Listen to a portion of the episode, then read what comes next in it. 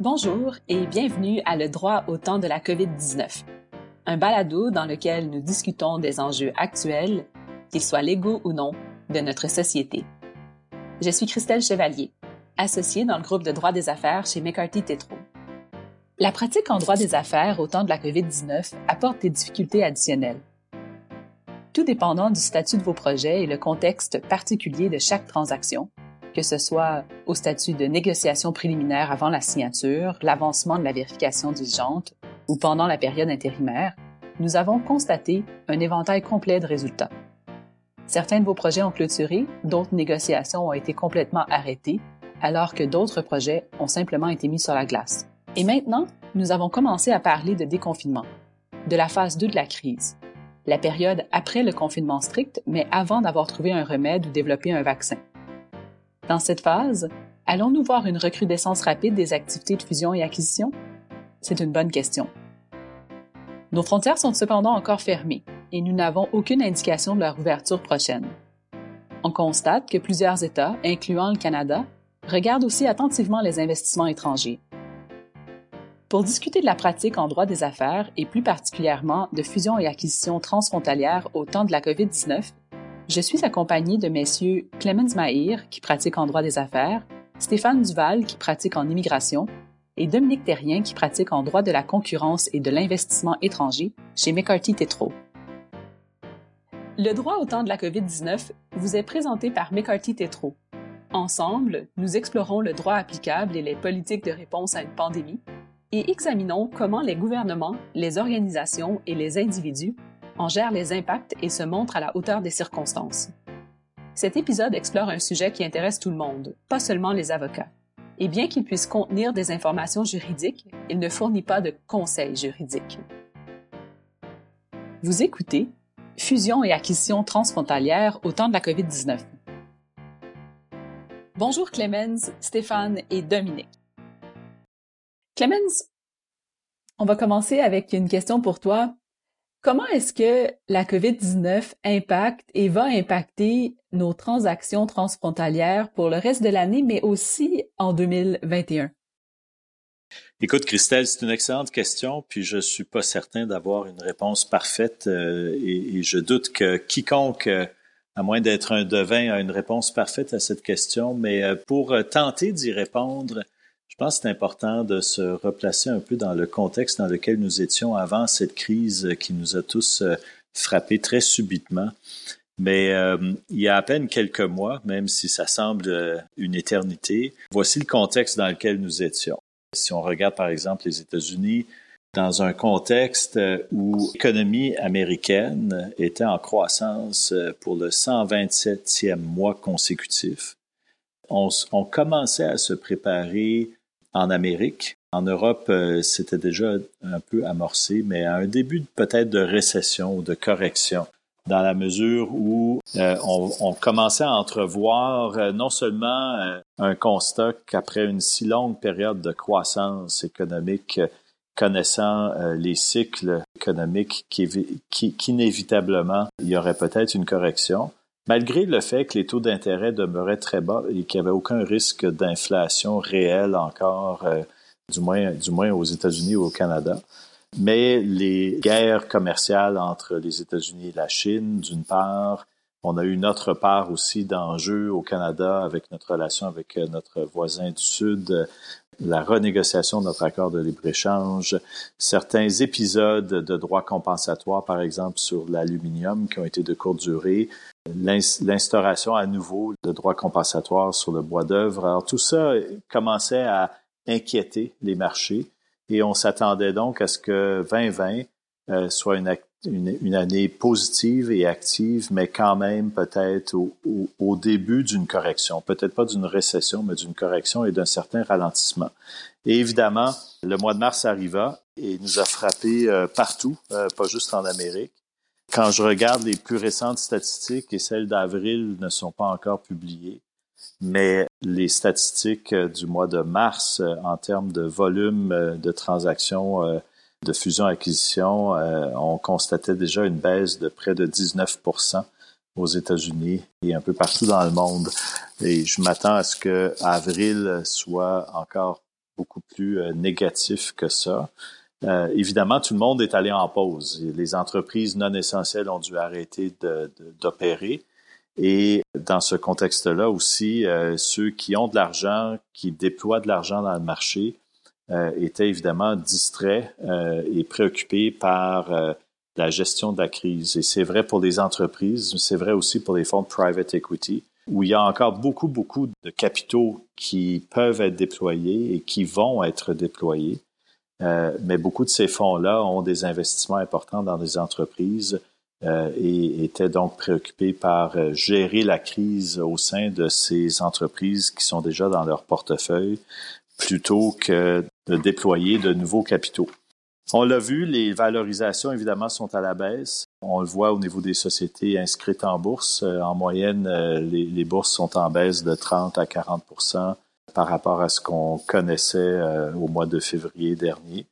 dans le domaine des sociétés non cotées, donc private M&A, il y a toujours un retard un peu, mais éventuellement, les valeurs des entreprises vont également être corrigées. Euh, compte tenu de l'effet de la crise sur euh, leurs opérations. Euh, donc, ce qui était clairement un, marché de vendeurs va nécessairement devenir un marché d'acheteurs. Mais, ce n'est pas encore, on est encore dans la crise, même si on commence à tenter de, de sortir la tête de l'eau et de voir vers l'avenir. Au niveau plus particulier des transactions transfrontalières, qui est la question que tu me poses, je pense qu'il y a trois facteurs qui vont venir influencer le, le niveau d'activité dans ce space-là. Euh, D'une part, on le sait, et je sais qu'on va y revenir avec Stéphane, euh, les frontières sont fermées. Alors, ça limite euh, de façon importante, évidemment, le mouvement des individus. Donc, euh, ça va être intéressant de voir à quel point il est possible de traverser les frontières pour faire des acquisitions, pour faire des négociations pour euh, faire euh, de la vérification diligente. Bon, tu me diras, euh, après 9-11, par exemple, évidemment, personne ne voulait prendre d'avion, donc les gens voyageaient pas. Les transactions se faisaient quand même. Alors, je pense qu'effectivement, on va trouver des façons alternatives de quand même faire des fusions-acquisitions, nonobstant le fait que nos, nos, personnes physiques vont être incapables de, de, traverser les frontières pour, pour se faire mais ça va quand même, je pense, contribuer peut-être à un redémarrage, une reprise un peu ralentie dans ce secteur-là. L'autre volet, c'est le protectionnisme qui augmente partout, et je sais qu'on va y revenir avec, avec Dominique, euh, mais euh, partout dans le monde, il y a la même préoccupation. On veut protéger nos sociétés domestiques qui sont fragilisées par la crise. L'autre volet dont on parle moins, mais qui revient beaucoup, c'est l'emphase sur le buy local. Euh, on a constaté dans cette crise que nos chaînes d'approvisionnement sont fragilisées par le fait qu'elles soient globales. Et la libre circulation des personnes et des biens qu'on prenait pour acquis euh, a été euh, remise en question. Et on constate aussi que, compte tenu de la façon dont certains gouvernements ont géré cette crise de façon différente, Certaines entreprises ont été fermées plus longtemps que d'autres. Ici, il y en a beaucoup qui sont encore fermées. Donc, je pense que toutes les entreprises vont se poser des questions sérieuses sur la flexibilité dans leur chaîne d'approvisionnement et créer plus de redondance et peut-être aussi le offshoring en bon français va peut-être être moins populaire à l'avenir qu'il ne l'a été, euh, nonobstant le fait que ça engendre parfois des coûts plus élevés euh, et, donc des marges euh, plus difficiles à atteindre. Euh, et donc, il est possible qu'il y ait plus d'activités de fusion-acquisition domestique où certains joueurs plus forts que d'autres vont vouloir consolider et en fait justement s'assurer d'avoir une chaîne d'approvisionnement locale plutôt que de le faire au niveau transfrontalier ou international.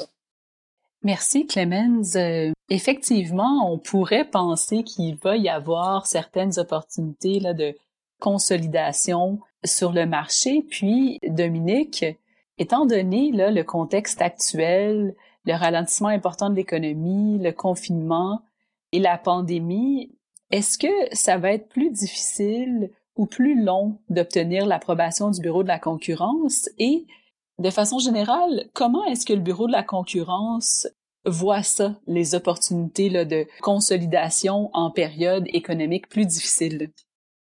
Merci Christelle. Alors peut-être dans un premier temps, euh, parlons des délais euh, pour les transactions qui doivent obtenir l'autorisation du Bureau de la concurrence. Euh, il y a une réaction rapide de la part du Bureau de la concurrence de s'adapter en mode télétravail.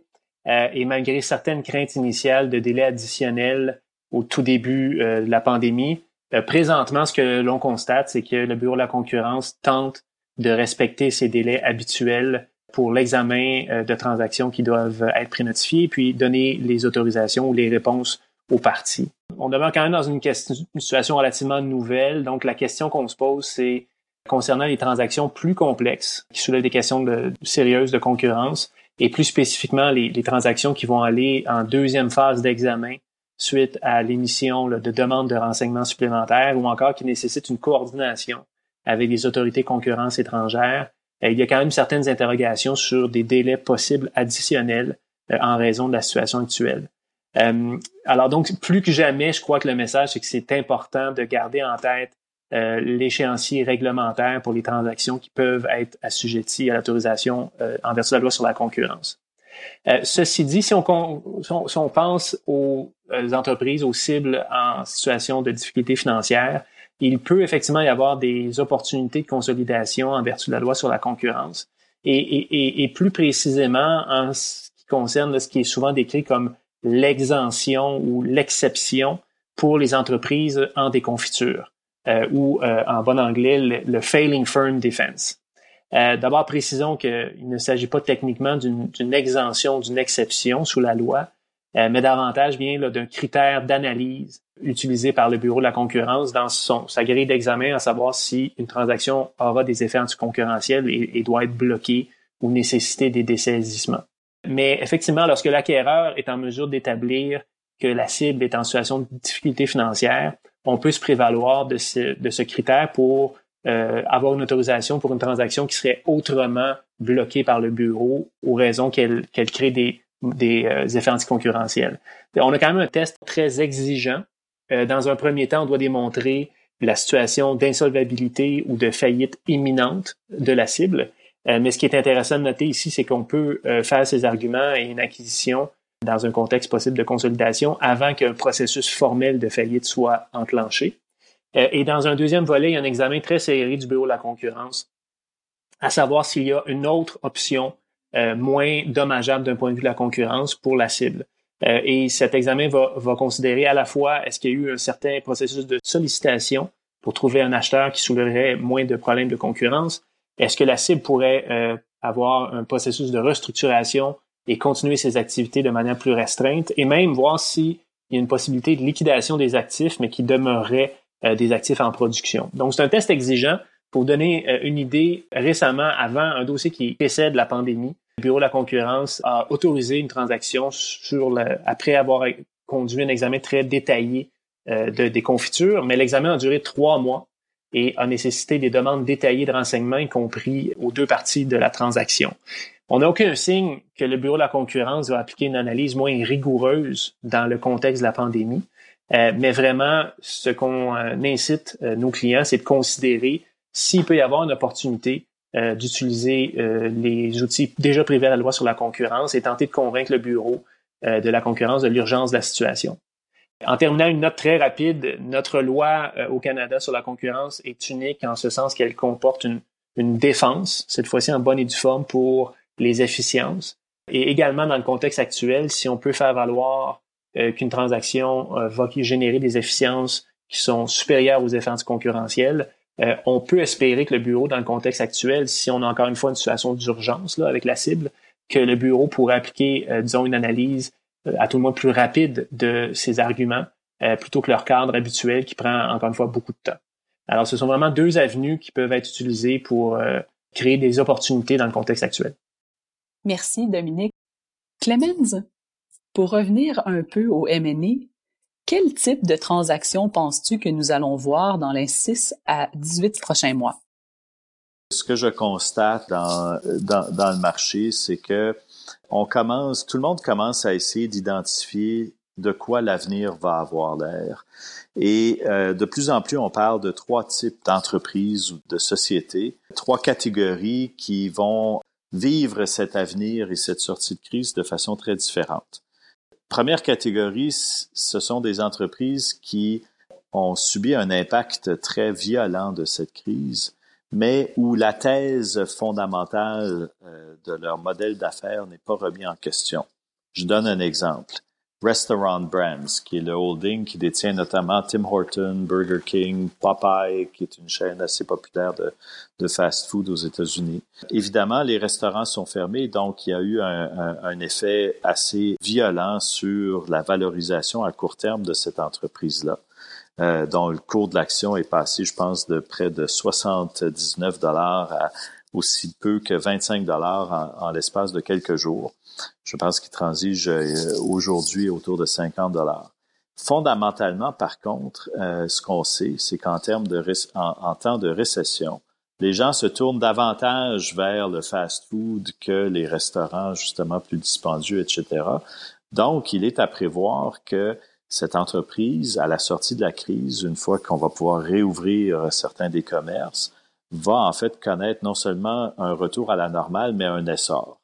Et donc, euh, plusieurs secteurs comme ça, qui, nonobstant l'impact euh, très violent de la crise, mais ça remet pas en question le fundamental investment thesis.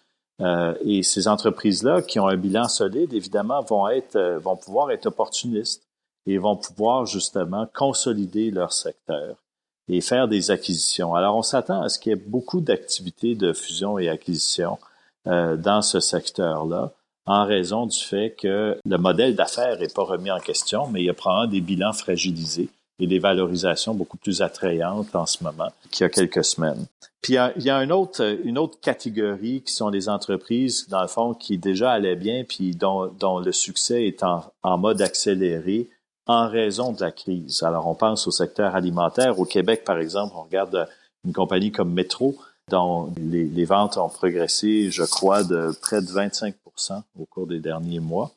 Évidemment, cet effet-là, on verra à quel point il est durable, mais c'est un secteur qui allait déjà bien et qui va encore mieux, en accélérer.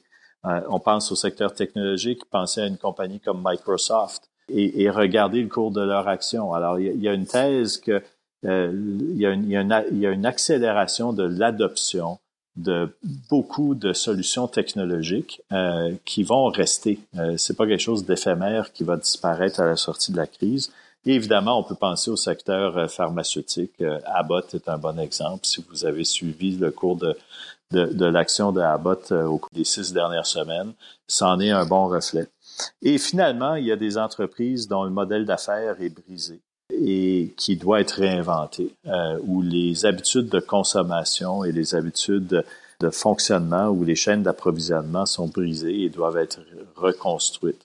Et là aussi, il va y avoir donc des opportunités. Alors, on s'attend en termes de niveau d'activité, fusion-acquisition. Je pense qu'on est encore dans la phase pause, même s'il y a des transactions qui se font. Il y a des transactions qui étaient déjà annoncées avant la crise qui continuent. Il y en a certaines qui ont été, euh, qui ont été euh, suspendues ou arrêtées. Il n'y a pas beaucoup de nouvelles transactions dans le marché en ce moment. Euh, les gens sont encore en train de comprendre. Et un des grands enjeux, surtout pour les grandes sociétés euh, publiques, c'est que les marchés boursiers sont encore tellement volatiles qu'il est difficile de, bien comprendre votre coût de capital euh, et comment le déployer et comment, le, comment calculer le retour sur l'investissement du capital que vous déployez. Par contre, la bonne nouvelle, c'est que le marché de la dette est réouvert pas dans tous les secteurs, pas dans toutes les catégories, euh, mais il est ouvert et, les entreprises s'en prévalent. Et donc, celles qui ont la capacité d'accéder à ces marchés-là sont en train de, de monter un, un, war chest qui va non seulement les aider à naviguer le reste de la crise et à en sortir, mais possiblement aussi à ensuite déployer ce capital-là dans un contexte de, de, de croissance euh, non organique par voie d'acquisition.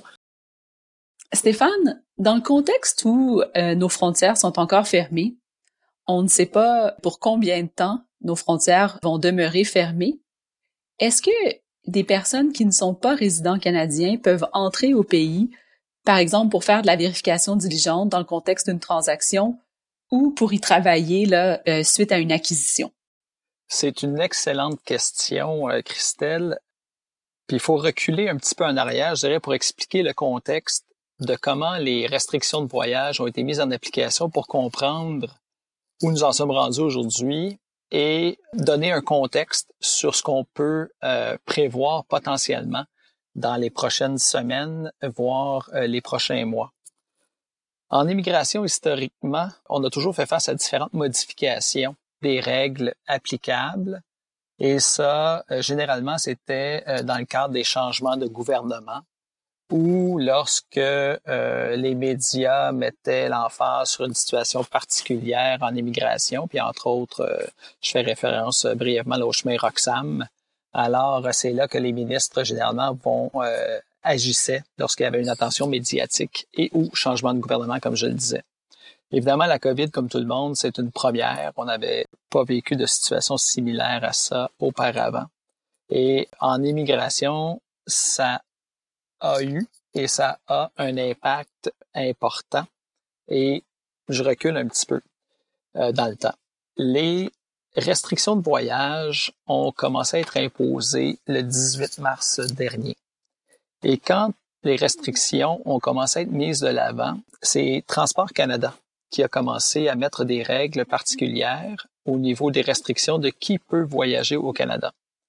Et Transport Canada à l'époque, mais je dis à l'époque parce qu'il me semble que le temps passe très vite en immigration, mais à ce moment-là, Transport Canada a euh, interdit aux compagnies aériennes de laisser monter à bord des gens qui n'étaient pas dans l'une des situations énoncées par Transport Canada. Et grosso modo, au tout début, c'était les Canadiens résidents permanents qui peuvent évidemment entrer de droit au pays, ou encore les gens qui euh, semblaient avoir une problématique euh, de santé, donc potentiellement peut-être avoir euh, être porteur euh, de la COVID. Et depuis ce temps-là, il y a eu un nombre incroyable de modifications, de règles, euh, de conditions qui ont été imposées. Un des problèmes auxquels on a fait face au tout début, c'est que, comme je le disais, Transport Canada était le premier ministère à imposer des règles Ensuite, Immigration Canada a émis également des règles et des guides pour savoir qui pouvait venir au Canada parce que là, on s'est retrouvé du jour au lendemain avec une situation où des travailleurs étrangers temporaires qui étaient résidents canadiens depuis quelques années euh, étaient soit partis en vacances pour la semaine de congé de mars euh, ou encore étaient en voyage d'affaires et ont été pris à l'étranger. Donc, Immigration Canada a mis de l'avant des guides, des règles pour permettre à ces gens-là de pouvoir revenir au pays. Et de l'autre, de l'autre côté également, la troisième sphère qui est importante de garder en tête, c'est l'Agence des services frontaliers. Alors, Immigration Canada met des règles en place pour qui peut venir au Canada et appliquer pour un statut particulier. Et ultimement, c'est l'Agence des, des, services frontaliers, donc les agents qui sont aux aéroports ou, ou encore aux postes frontaliers terrestres, qui décident qui peut entrer au Canada. Ce sont vraiment eux qui ont le dernier mot. Alors, au tout début des restrictions de voyage, les trois ministères imposaient des règles que eux-mêmes édictaient, mais il n'y avait pas de cohérence ou il n'y avait pas de, de, de discussion à l'interne pour s'assurer une cohésion entre toutes ces règles. Alors, au tout début, on a assisté à toutes sortes d'interprétations, soit par les compagnies aériennes, soit par l'Agence des services frontaliers, et d'un poste frontalier à l'autre, il y avait des interprétations qui étaient complètement différentes. Historiquement, l'Agence des services frontaliers mettait en application les guides et les instructions euh, publiées par Immigration Canada. Ça a été ça jusqu'à un certain temps. Et là, je saute quelques étapes parce qu'il y a eu beaucoup, beaucoup, beaucoup de modifications aux instructions, aux guides qui euh, ont eu un impact sur les restrictions de voyage. Alors, vendredi, le 1er mai, a été une date charnière, si je dirais, par rapport aux restrictions de voyage, parce que l'Agence des services frontaliers a décidé que eux imposaient un test très strict et nonobstant ce qu'Immigration Canada dit, nonobstant ce que Transport Canada dit, les agents des services frontaliers imposent maintenant un test qui s'appelle service essentiel.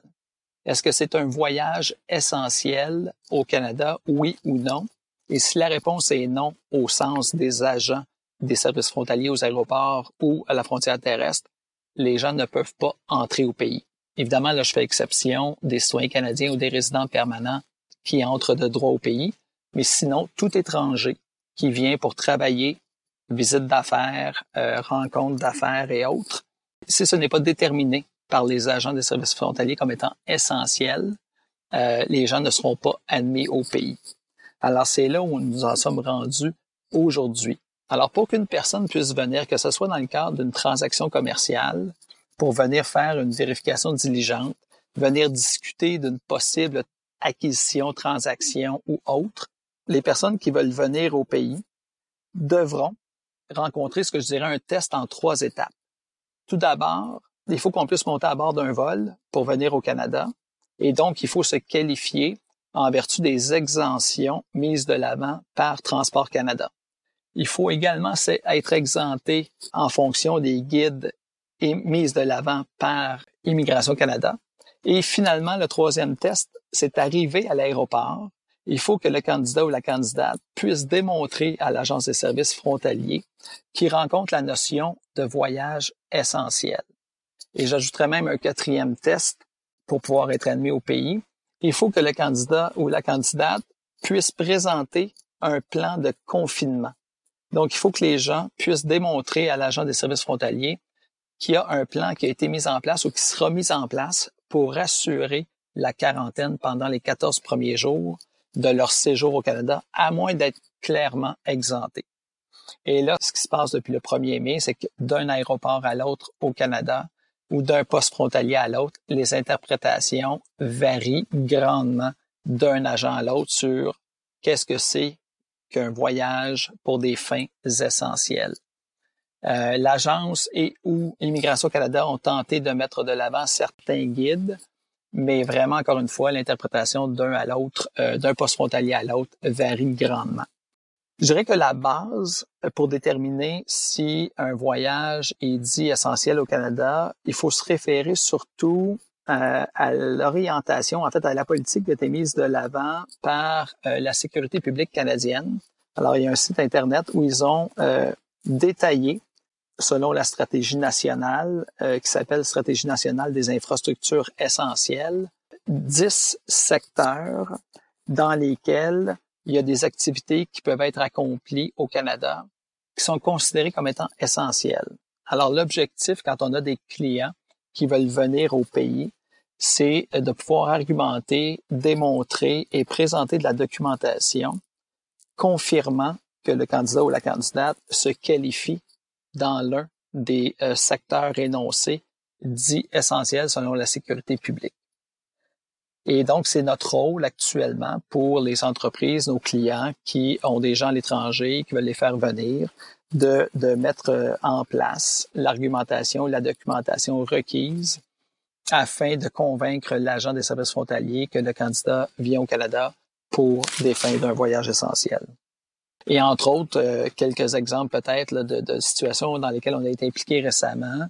Évidemment, un cas assez simple, si vous avez un représentant d'une entreprise étrangère qui est transféré au Canada et que l'entreprise a la filiale canadienne, par exemple, et que l'entreprise canadienne œuvre dans le domaine de la santé, fabricant de masques, fabricant d'équipements de protection individuelle, fabricant de gel euh, désinfectants, et ainsi de suite. Évidemment, ça, ce sont les situations un peu plus euh, évidentes et pour lesquelles les agents des services frontaliers vont généralement être convaincus assez rapidement et simplement euh, que les travailleurs qui viennent dans ces domaines-là sont importants. Et là, ça peut aller jusqu'à euh, une autre situation où c'est une entreprise canadienne qui est dans le domaine de l'alimentation et qui sont en construction, sont en train de construire un site de fabrication qui sera euh, à la fine pointe de la technologie et le fournisseur d'équipements spécialisés est en Europe. Alors, il faut, encore une fois, dans ce cas-là, euh, convaincre les autorités frontalières que les travailleurs du fabricant des équipements spécialisés viennent ici et euh, que l'entreprise ou l'activité fait partie de l'un des domaines énoncés par Sécurité publique euh, Canada. Alors, c'est encore une fois, c'est le rôle qu'on joue actuellement avec les clients pour permettre une entrée au pays. Et donc, je reviens à la dernière partie, en fait, pour répondre plus précisément à ta question. Si on se place dans une situation où une transaction devrait avoir lieu au Canada et donc une société étrangère, donc le comité de vérification voudrait venir au pays pour rencontrer leurs homologues canadiens dans le cadre d'une discussion de négociation. L'objectif serait un peu le même à l'heure actuelle, c'est d'essayer de démontrer quelle est l'importance ou la notion d'essentiel pour le Canada euh, qui prime malgré le risque de la COVID-19. Alors, c'est vraiment d'essayer de démontrer que les intérêts canadiens, les intérêts des Canadiens euh, priment dans ce cadre-là à ce que les étrangers entrent au pays versus toute la notion de confinement par rapport à la COVID-19. Alors, c'est un peu le rôle, c'est un peu l'approche qu'on prend avec nos clients pour euh, permettre l'admission au pays. Merci Stéphane. Pour terminer, Dominique, j'ai une question pour toi. Comment penses-tu que le gouvernement canadien va regarder différemment les investissements étrangers suite à la pandémie? On sait par exemple que euh, on parle beaucoup de renforcer notre chaîne d'approvisionnement ou de devenir plus autosuffisant, entre autres au niveau de l'agriculture et de l'approvisionnement en médicaments par exemple. Il y a vraiment un contexte euh, global de resserrement des règles d'investissement étranger. Au Canada, en fait, le gouvernement canadien, euh, plus précisément la, division de l'examen des investissements euh, reliés à Investissement Canada, a publié un énoncé de politique euh, il y a à peine trois semaines, à la mi-avril. Et euh, donc, ce qu'il faut considérer, c'est à chaque fois qu'on a un acquéreur qui, en vertu des règles d'Investissement Canada, considère le contrôle ultime, donc un acquéreur qui est considéré comme un non-canadien, est-ce que nous allons avoir davantage de difficultés à avoir les autorisations? ou, des examens plus serrés pour les, investissements étrangers? Essentiellement, cet énoncé de politique, qui est vraiment spécifique au contexte de, COVID-19, comporte deux volets. Donc, le gouvernement indique qu'il va y avoir des examens approfondis, d'une part pour tout investissement étranger direct, qu'il y ait prise de participation de contrôle ou même une participation minoritaire, et peu importe la valeur. Euh, dans un premier temps, si la cible canadienne euh, a des activités qui sont liées à la santé publique, ou qui sont reliés à l'approvisionnement de biens et services essentiels aux Canadiens ou au gouvernement canadien. De, manière intentionnelle, ce que la définition de biens et services essentiels peut euh, contenir n'est pas limité. On peut penser évidemment à tout ce qui est, euh, disons, dans le contexte immédiat, la protection, équipement de protection médicale, euh, médicaments, mais on peut se poser la question, est-ce qu'on va plus loin? Est-ce que ces pouvoirs vont être appliqués, exemple, à l'industrie agroalimentaire?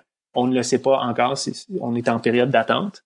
Le second volet concerne euh, les investissements, encore une fois, que ce soit majoritaire ou minoritaire, et peu importe la valeur, par des acquéreurs, euh, disons, reliés à un État étranger, euh, donc des, acquéreurs non privés ou, en, pas en anglais, des state-owned enterprises. Et encore une fois, ici, ce que la politique nous dit, c'est que le gouvernement va faire des disons, des examens plus poussés pour tout investissement étranger par des euh, joueurs étatiques euh, et non pas limité ici à des certains secteurs d'activité. Euh, donc, ce qu'il faut se rappeler ici, ce qui est important, c'est qu'on ne modifie pas le cadre réglementaire en vertu d'Investissement Canada, ni les seuils qui sont déjà en vigueur d'examen pour une autorisation pour le bénéfice net au Canada, là, qui est l'examen, le premier volet de l'examen en vertu de la loi sur l'Investissement Canada.